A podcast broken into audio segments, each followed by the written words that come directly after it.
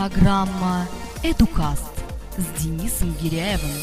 Каждую пятницу в 21.00 на live.pointum.ru Если вы не заканчивали э, специальных школ с углубленным изучением иностранного языка, то есть ли шанс изучить язык в ВУЗе на достаточном уровне? Сегодня мы поговорим о тонкостях в изучении иностранных языков в программе EduCast. Вы слушаете pointum.ru. Меня зовут Денис Гиряев. Здравствуйте. «Эдукаст» с Денисом Гиряевым. Вы слушаете на live.pointum.ru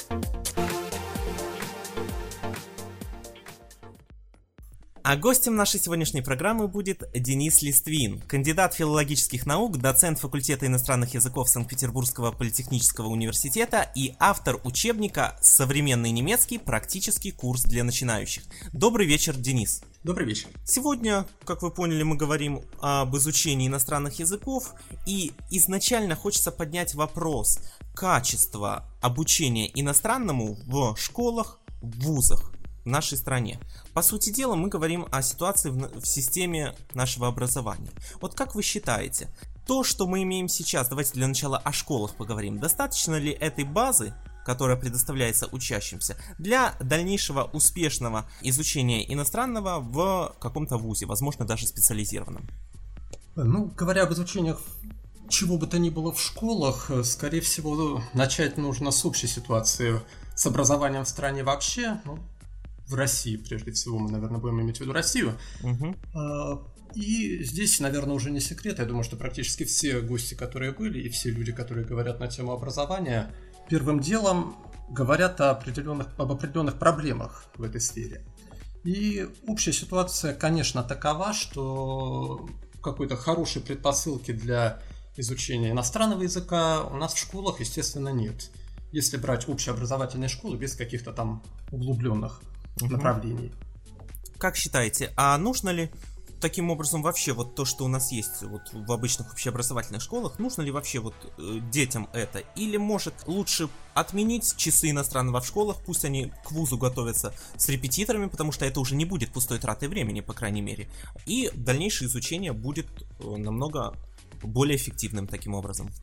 Ну, вот, как показывает практика наблюдения за детьми, им в этом возрасте не нужно практически ничего, кроме того, что им реально хочется. А хочется им, естественно, играть в игры и ходить гулять и что-нибудь там вот в этом, в этом роде.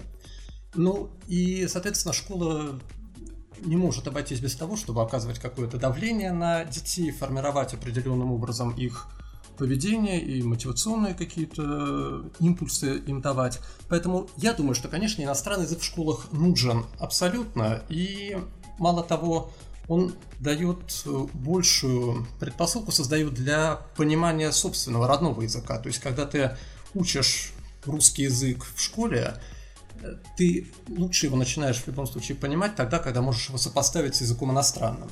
Поэтому даже для освоения более глубокого понимания родного языка иностранный язык в школе нужен.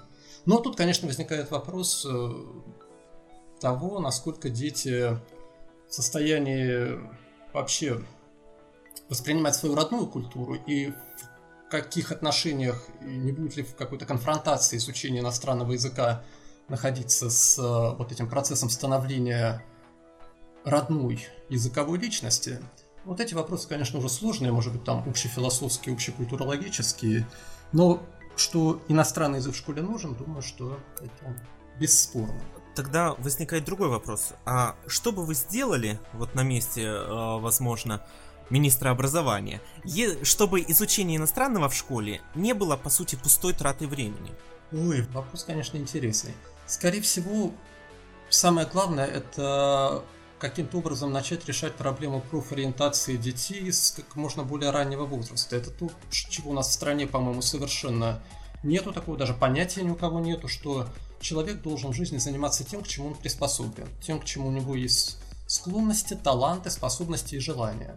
И там в западных странах, в Германии в частности, там детей уже буквально чуть ли не с пеленок э, тестируют э, на их способности и склонности и запускают их уже по этому пути.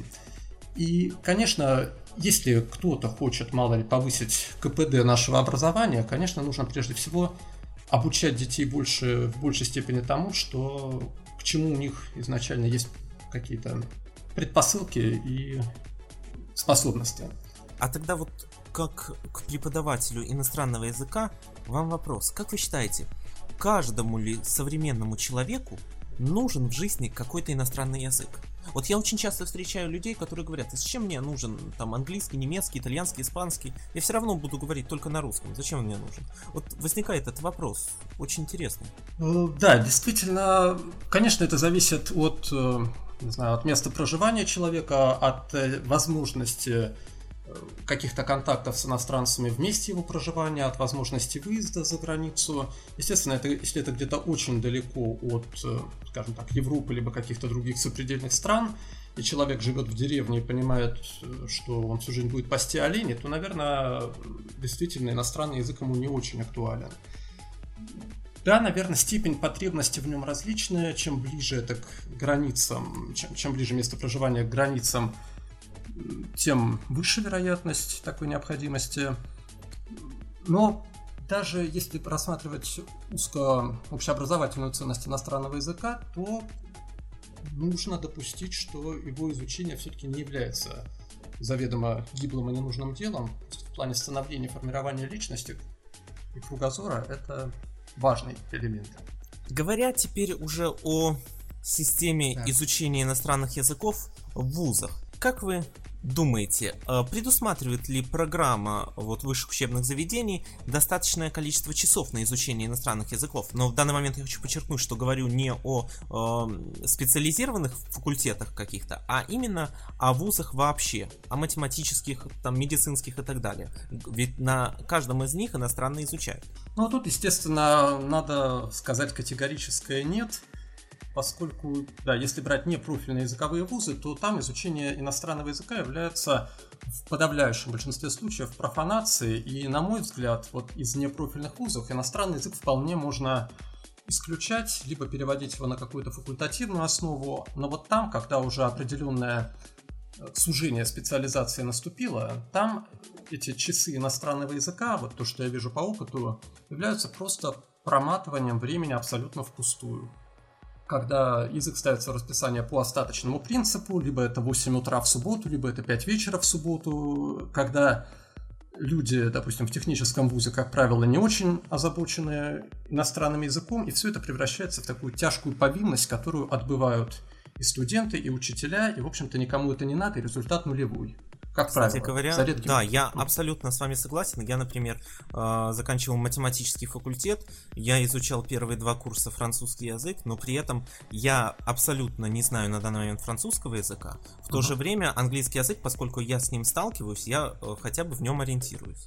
Но uh-huh. в то же время я, например, жалею о том, что у меня нет хотя бы стабильных разговорных знаний английского uh-huh. который, например, есть у моей жены. И поэтому э, к вам такой вопрос. Говоря об изучении иностранного языка с нуля, вот, например, я не знаю английского фактически, uh-huh. что мне для этого нужно? Куда мне обратиться, если стоит мне куда-то обратиться? И возможно ли это? По поводу именно английского, да? Ну, я говорю вообще об иностранном. Я на своем примере говорю, что меня, например, английский интересует. А мы говорим э, вообще о каком-либо иностранном. Кто-то английский, кто-то немецкий, кто-то испанский, у каждого свои э, интересы и э, свои желания. Конечно, здесь ситуация тоже весьма непростая.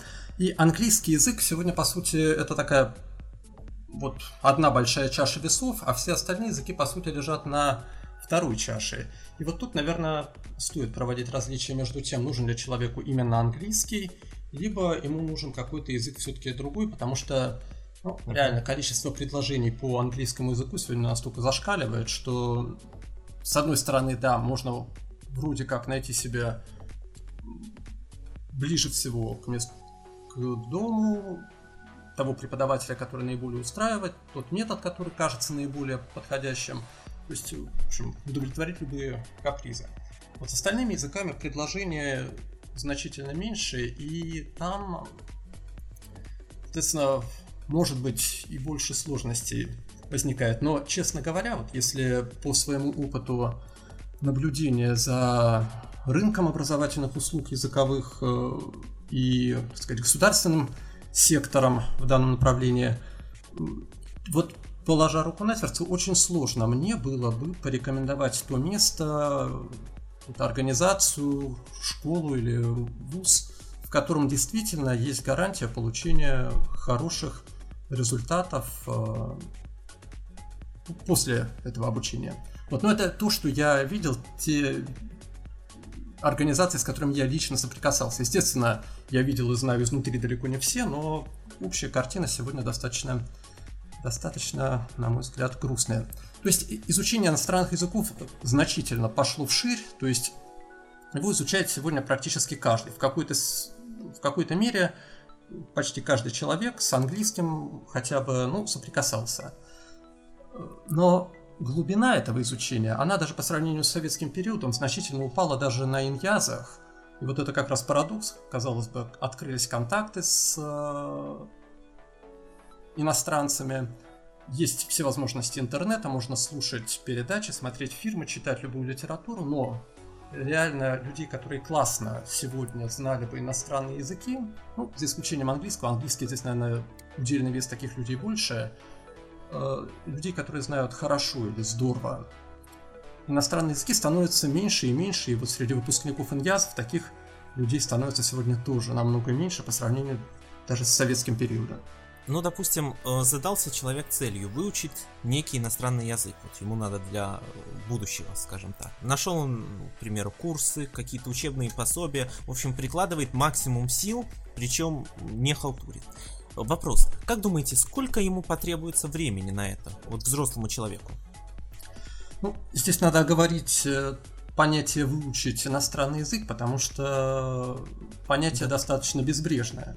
И, там, и родной язык мы свой знаем, наверное, далеко не в полной мере. А уж говоря в иностранных, это все еще сложнее становится определить, где вот это вот знаю иностранный язык и где начинается не знаю. Давайте, может, таким образом охарактеризуем. А, выйти на достойный а, языковой уровень разговорный. Видите, вот в этой связи я считаю достаточно полезными вот эти так называемые общеевропейские компетенции владения иностранными языками, которые задают примерно вот шкалу оценки знаний, умений, навыков на иностранном языке. И вот там вот эти буквенно цифровые обозначения А1, А2, Б1, Б2, С1, С2 они сейчас для всех языков уже унифицированы, и, в принципе, наверное, говоря вот о цели выучить иностранный язык, э, имеет смысл сразу опираться вот на требования этих уровней, потому что здесь мы четко представляем, угу.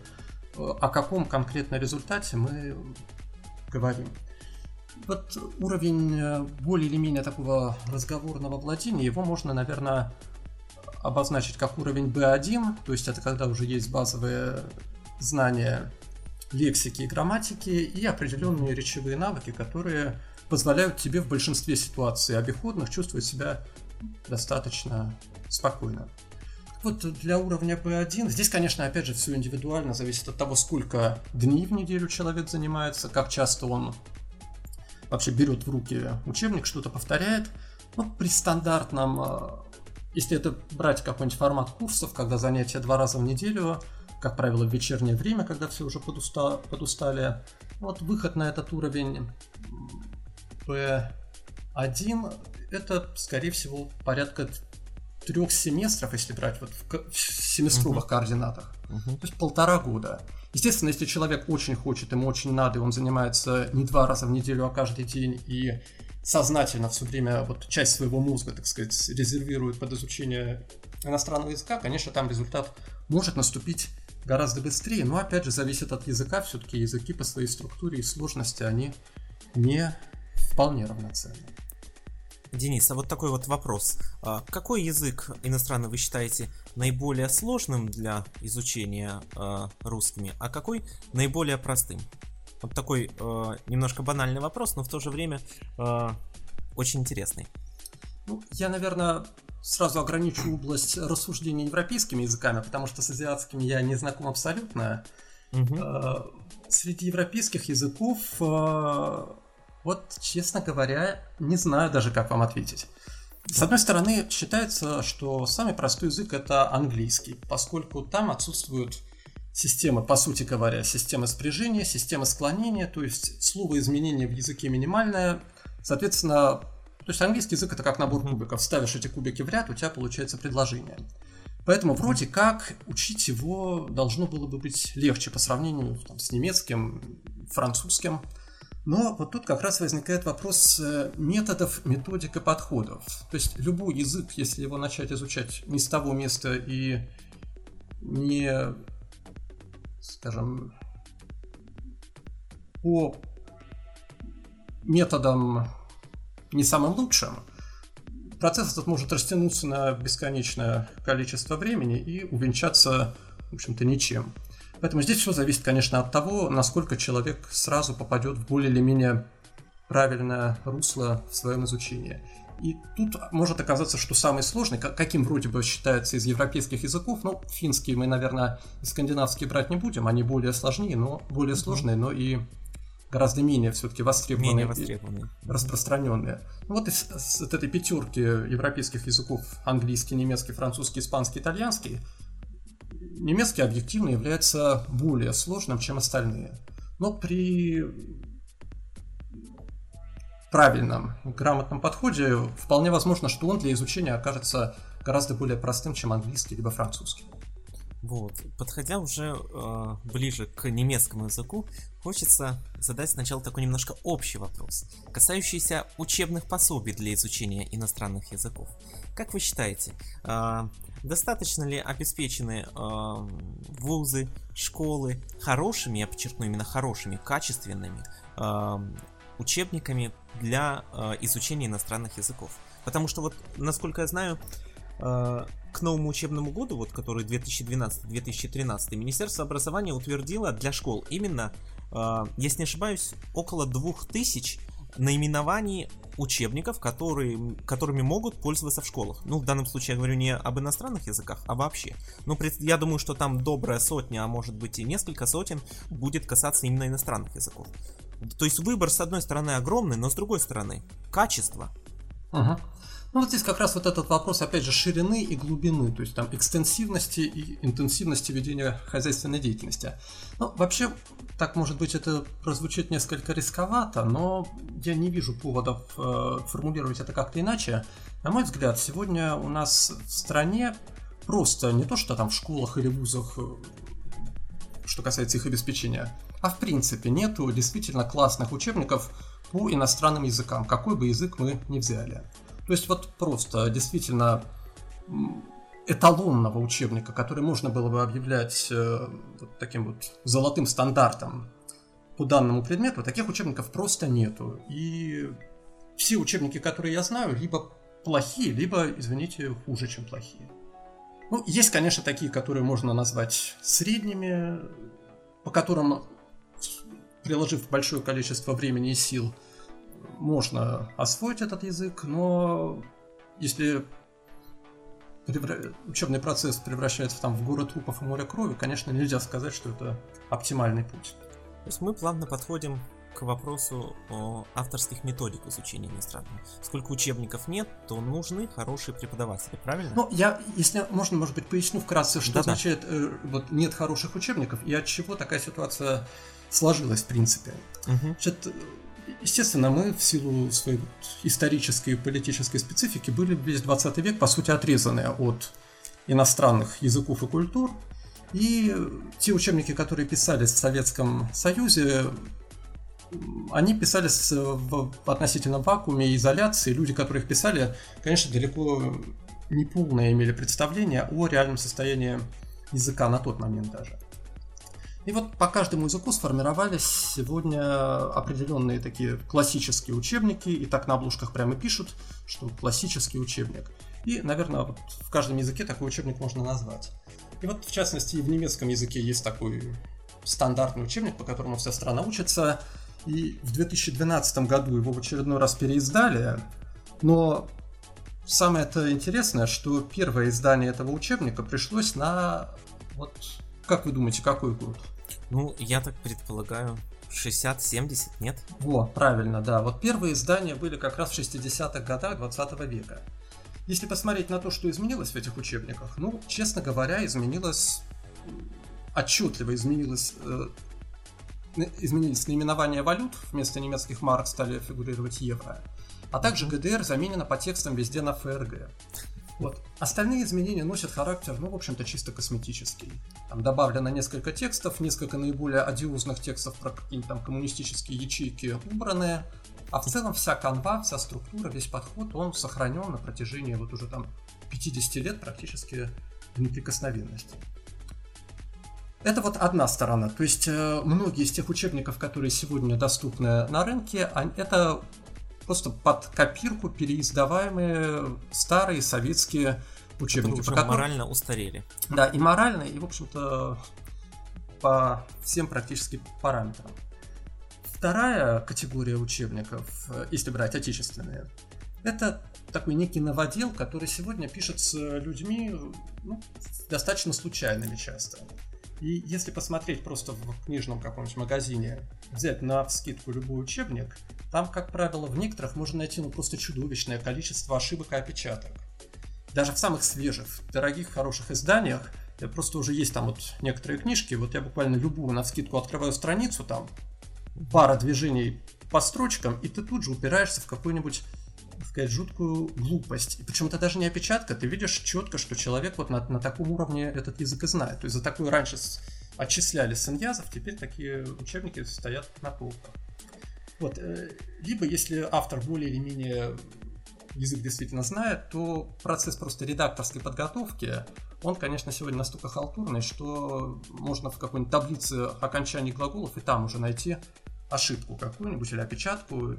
Потом человек так и будет этот глагол всю жизнь спрягать, думая, что он в учебнике это видел, вот он точно знает теперь. То есть, я так понимаю, фактически у нас э, издание какой-либо учебной литературы превратилось уже в бизнес. Просто в книжный бизнес, где не предусматривается э, какое-то творчество, какое-то э, именно желание подать авторский курс. Это просто бизнес на количество э, экземпляров, которые будут распроданы, и авторский гонорар получит автор. Я вот вы сейчас рассказали про иностранные языки, я то же самое наблюдаю, что касается математики, uh-huh. и поэтому я думаю, что, возможно, так э, со всей учебной литературой у нас происходит. Вполне возможно. Скорее всего, да. Скорее всего, да. И действительно, вот там, где вот эта идея коммерциализации проникает глубоко, там, конечно, практически все умирает сразу. Все-таки есть сферы, вот как образование, здравоохранение и, наверное, спорт – где основные параметры качества лежат в категориях духа, а не в категории вот этой вот материальной выгоды. И как только эти категории духа там умирают, а материальная выгода становится на первый план, вот тут, конечно, все и рушится напрочь. Ну вот. что ж, я вас перебил, да, давайте третью мысль Да, и, третий, третий пласт учебной литературы это, конечно, массивно хлынувшие к нам сейчас из-за рубежа учебники импортные, учебники иностранных издательств.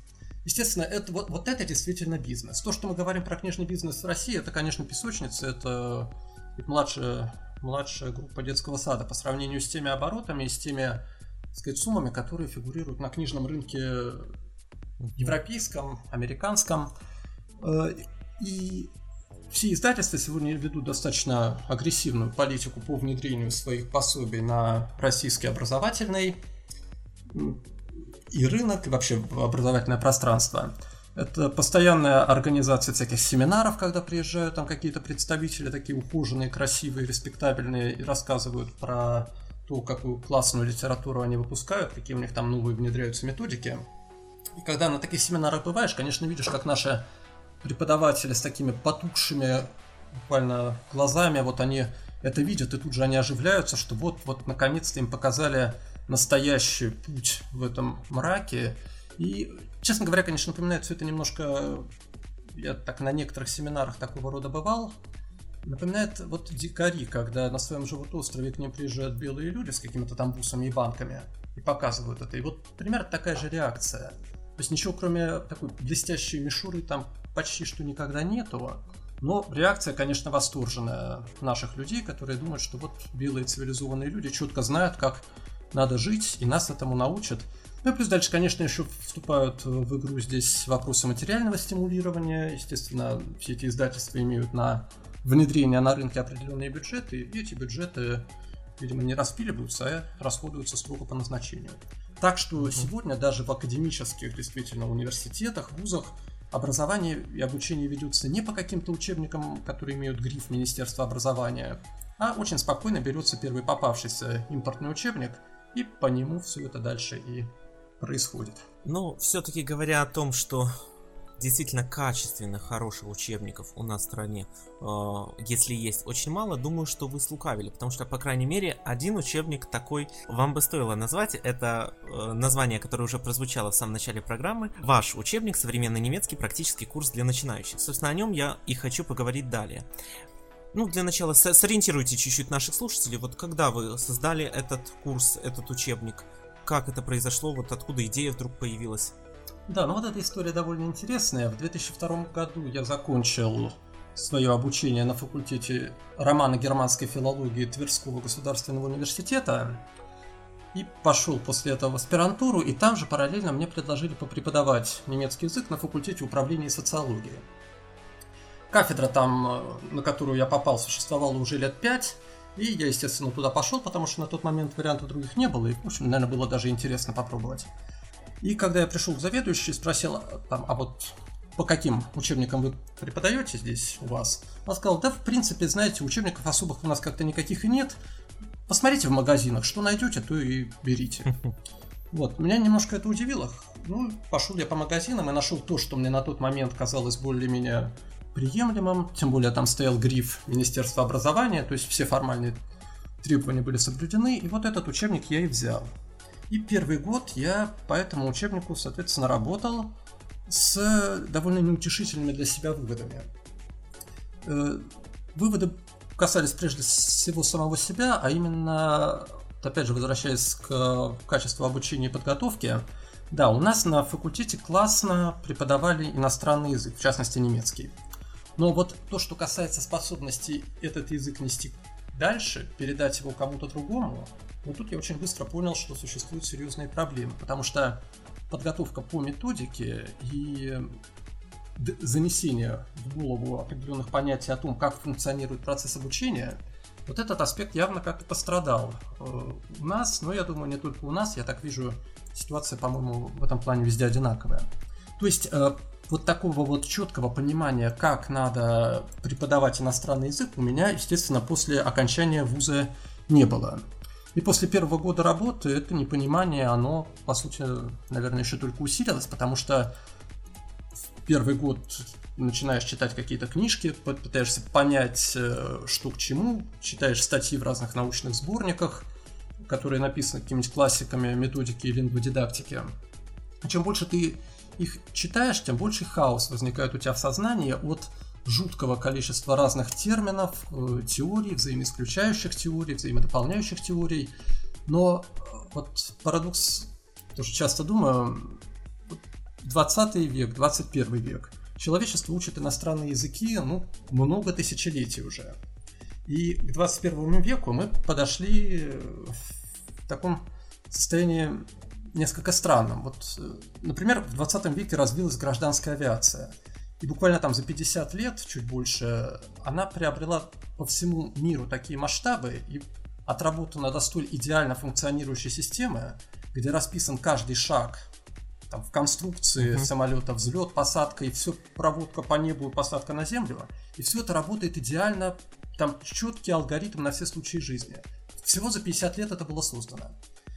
Иностранные языки, которые люди учат тысячи лет, к 21 веку подошли по-моему, в состоянии вот либо какой-то уже возрастной какой-то маразм, когда все забыли, что означает этот процесс, либо, может быть, просто действительно слишком много случайных, случайных людей приходило в эту сферу, и они как-то так запудрили мозги тем, кто там находился. Так что сейчас очень сложно понять, вот где тот первый шаг, который надо сделать, если ты хочешь выучить какой-то иностранный язык.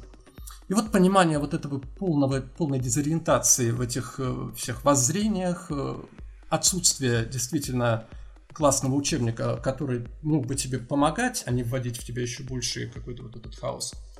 Это вот и было, наверное, изначально предпосылкой того, чтобы заняться поисками какого-то собственного пути. Ну а дальше произошла смена вузов, еще два вуза пришлось сменить. Там была ситуация uh-huh. такая, что буквально на высшем уровне было постановлено заниматься только по импортным учебникам.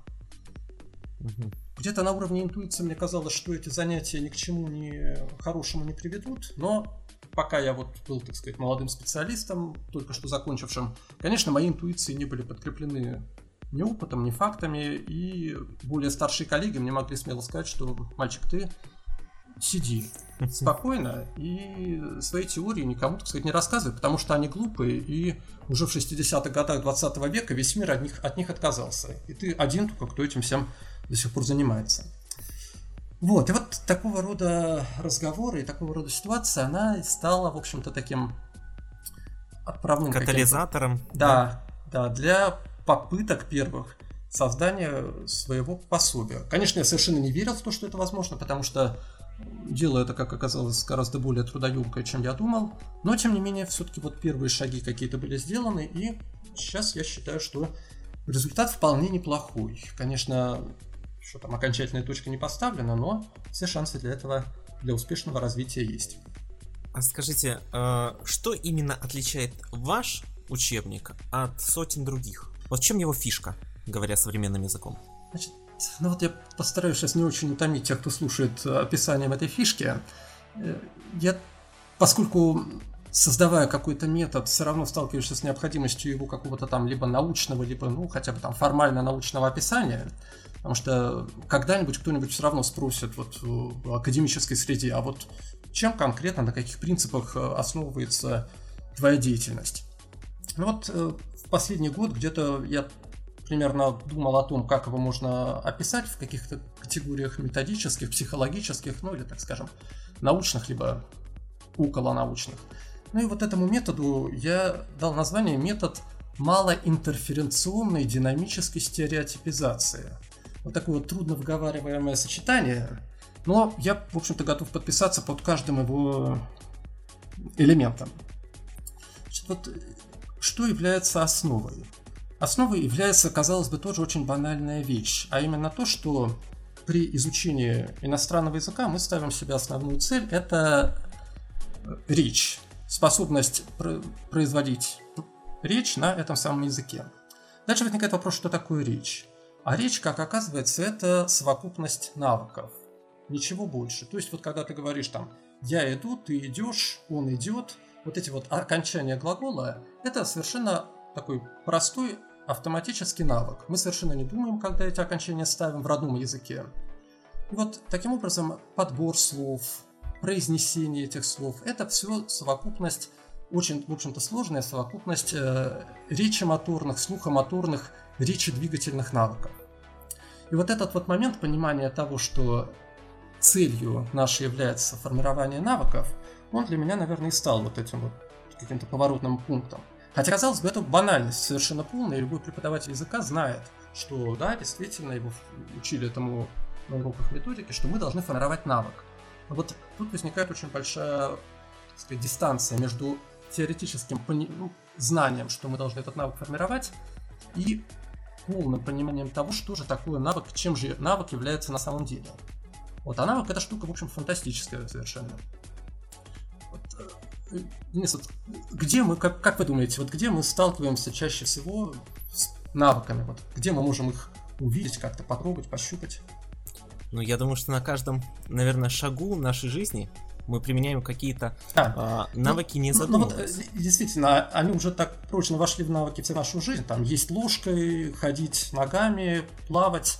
Это все действительно навыки, и мы о них не думаем. Но вот самый, на мой взгляд, иллюстративный пример для проявления навыков – это скороговорки. И вот э, если подумать о том, что мы в жизни умеем лучше всего, вот самый лучший пример это действительно те, кто умеют или знают хоть одну скороговорку, вот это тот пример, к которому обучение должно в идеале вообще стремиться. То есть скороговорку, какие-нибудь там корабли лавировали, лавировали, не вылавировали. Мы ее можем произвести, воспроизвести в любое время дня и ночи, в любом состоянии, так сказать, сознания. То есть вот это тот идеальный пример сформированности навыка, к которому ну, должно, наверное, стремиться обучение всем предметам, не только иностранному языку. То есть э, навык это способность, которая приобретается путем многократных повторений какого-либо действия, в результате чего в мозгу образуется, образуется определенная, ну, если верить нейрофизиологам, которые эти вопросы изучали, естественно, я это все могу только по книжкам производить, вот в мозге образуется определенная нейронная структура, то есть такая цепочка, которая при каждом последующем повторении все больше и больше, ну, условно говоря, затвердевает. То есть вот эта цепочка нейронов, она за это действие впоследствии начинает отвечать. И когда тебе это действие нужно снова совершить, она как бы вот аккордом таким выстреливает залпом сразу. Тебе не нужно каждый раз вот опять ее формировать заново. И вот как только эта нейронная цепочка сформировалась, а, а она называется как раз вот динамический стереотип. Вот этот динамический стереотип дальше с тобой уже будет до твоего последнего буквально дня, и то, что ты приобрел на такого навыка, ты этому ну, не сможешь практически разучиться. И вот э, все эти процессы катания на коньках, катания на велосипеде, плавания, почему люди им не, не могут разучиться? Потому что у них вот этот динамический стереотип сформировался, а он практически не разрушается. То есть вот первый момент был тот, что было как-то наступило понимание того, что такое речь, что такое навыки, а дальше стал вопрос, а каким образом навыки нужно формировать, если ставить перед собой такую вот задачу. Ну и дальше вот стал думать, как эту проблему решить. И в итоге мы получили э, данную, данное учебное пособие, так? Тогда вот возникает вопрос, на сегодняшний день какова его судьба? По нему преподают, вы э, преподаете? На сегодняшний день его судьба такова, что оно вышло в апреле 2011 года в Москве в издательстве «Астрель». И с тех пор, конечно, его судьба мне относительно неизвестна, потому что издательство не, там, не сообщает, насколько оно распродано, либо нет. Э, и иногда бывает такое, да, что находят люди там, по контакту, по электронной почте пишут, что вот купили нравится, довольны. В принципе, я пока вот тестирую его в основном сам и... Корректируете, да? Дорабатываете?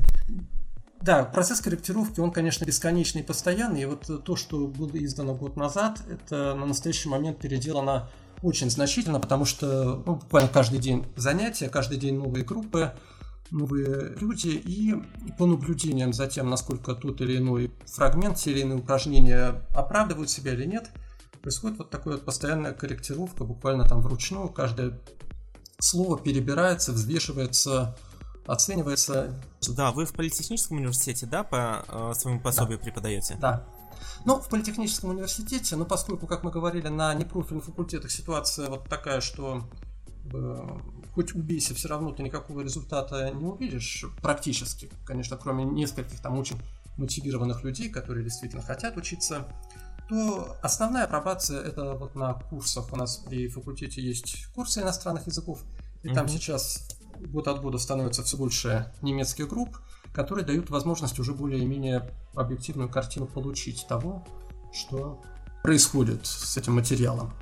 А вы бы советовали использовать ваше учебное пособие э, на именно занятиях с преподавателем, или его можно использовать и как самоучитель? Думаю, что как самоучитель его использовать можно, хотя изначально такой задачи не ставилось. И э, Конечно, некоторые моменты там не прописаны, вот в теоретических пояснениях не прописаны настолько четко, чтобы человек без лингвистической подготовки мог бы сходу их понять. То есть, конечно, вот э, если думать о том, чтобы делать из него самоучителя, его бы надо еще немножко адаптировать.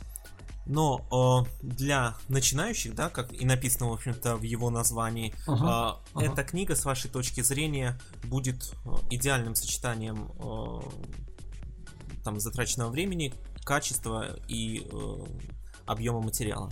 Думаю, что на настоящий момент из того, что есть на рынке, это будет лучший вариант. Единственное, что, конечно, надо сделать оговорку вот поскольку она заявлена курс для начинающих, там нету ну, достаточно большого количества тем грамматических, прежде всего, которые входят в стандартный базовый курс языка и предполагаются э, уже к изучению на более высоких уровнях. То есть в издательстве попросили, чтобы вот уже э, процесс непосредственно издания начался как можно быстрее, и я хотел еще немножко их, так сказать, по попросить подождать, чтобы я еще там, дописал как можно больше, но они сказали, что не, давайте будем делать курс для начинающих, а там допишите полную версию и сдадим еще раз. Хорошо, ну и ну, время нашей программы подошло к концу, и В завершении небольшой вопрос такой отчасти. Возможно, я на него потом сам отвечу на правах рекламы. Но все же, где бы вы посоветовали э, изучать иностранный язык, если речь идет не о вузах, не о школах? То есть, ну вот любой человек задался целью вот, там поработать год, два, три и выучить какой-то иностранный. Куда вы посоветовали обратиться? Ну, с немецким понятно. Э, в магазин за учебником современный немецкий практический курс для начинающих и э, к вам э, на курсы в э, политехнический университет или, э, возможно, еще какому-то квалифицированному преподавателю. А вообще? Ой, вообще, вообще, вот прежде чем браться за решение этой задачи, конечно, каждый должен для себя четко сказать, чем он готов пожертвовать для достижения этой цели, прежде всего в плане времени и трудозатрат. Потому что если человек думает, что походя вот так как-то совершенно мимолетно он сможет это сделать, конечно, это неправда, и такого не может быть, и придется на какое-то время сделать э, этот процесс частью своей жизни, причем значительной частью своей жизни, если действительно ставишь перед собой задачу достигнуть ощутимых результатов. Вот, а так, а так, вот учитывая все, что было сказано о системе образования в целом, о языковом образовании в частности, о рынке учебной литературе, литературы, главный совет это просто быть э, осторожным вот на первых порах и как минимум не попасться э, в какую-нибудь ту организацию, у которой грамотная какая-нибудь вот такая маркетинговая политика, хороший рекламный бюджет, но за этим в большом количестве случаев может почти ничего не стоять. Вот как минимум хотелось бы, я вот вряд ли в позитивном ключе смогу вам ответить, куда обратиться. А вот э, лучше, наверное, стоит сразу подумать, куда обращаться не надо. Не стоит. Да. Я да. Понял, а, а так, скорее всего, все равно это в ближайшее время все будет делаться по рекомендациям, по личным знакомствам, либо вот какие курсы ближе к дому. Это, наверное, тоже важно. Чтобы, хотя бы если ты потеряешь там деньги и время на обучение, то не очень много времени потерять на дорогу. С вашего позволения, я тоже для наших слушателей отвечу на свой же вопрос, э, скажем так, на правах рекламы. Э, для Санкт-Петербурга это актуально. Э, иностранные языки, школа результативных языков, смышленый КТ, сайт linvcat.com. Добро пожаловать. В общем-то, да. я думаю, что вы согласитесь со мной отчасти. Ну, Знакомы? Я вот с этой школой? ну, знак, знакомо, знаком в основном только, опять же, по сайту и по больше по, по внешним проявлениям, сам вы, как вы понимаете, там не учился, поэтому вот как студент этой школы не могу дать объективных оценок и рекомендаций. Вот, э, поэтому, ну, по крайней мере, никто не мешает и, наоборот, всячески поощряются возможности прийти туда, составить свое собственное впечатление. И если все устраивает, то почему бы и нет. Спасибо большое, Денис. Я напомню, что с нами был кандидат филологических наук, доцент факультета иностранных языков Санкт-Петербургского политехнического университета и автор уже фактически э, известного на всю Россию, можно сказать, э, учебника, который будет когда-то золотым фондом современный немецкий практический курс для начинающих.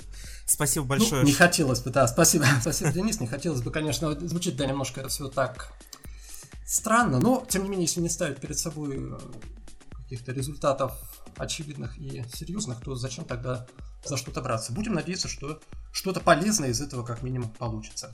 Спасибо. Я в этом даже, я в этом даже уверен. Спасибо вам. Спасибо. Меня зовут Денис Гиряев. Это была программа Educast. До встречи ровно через неделю в следующую пятницу в 21.00 на pointum.ru. До связи. До свидания. Программа Educast с Денисом Гиряевым каждую пятницу в 21.00 на live.pointum.ru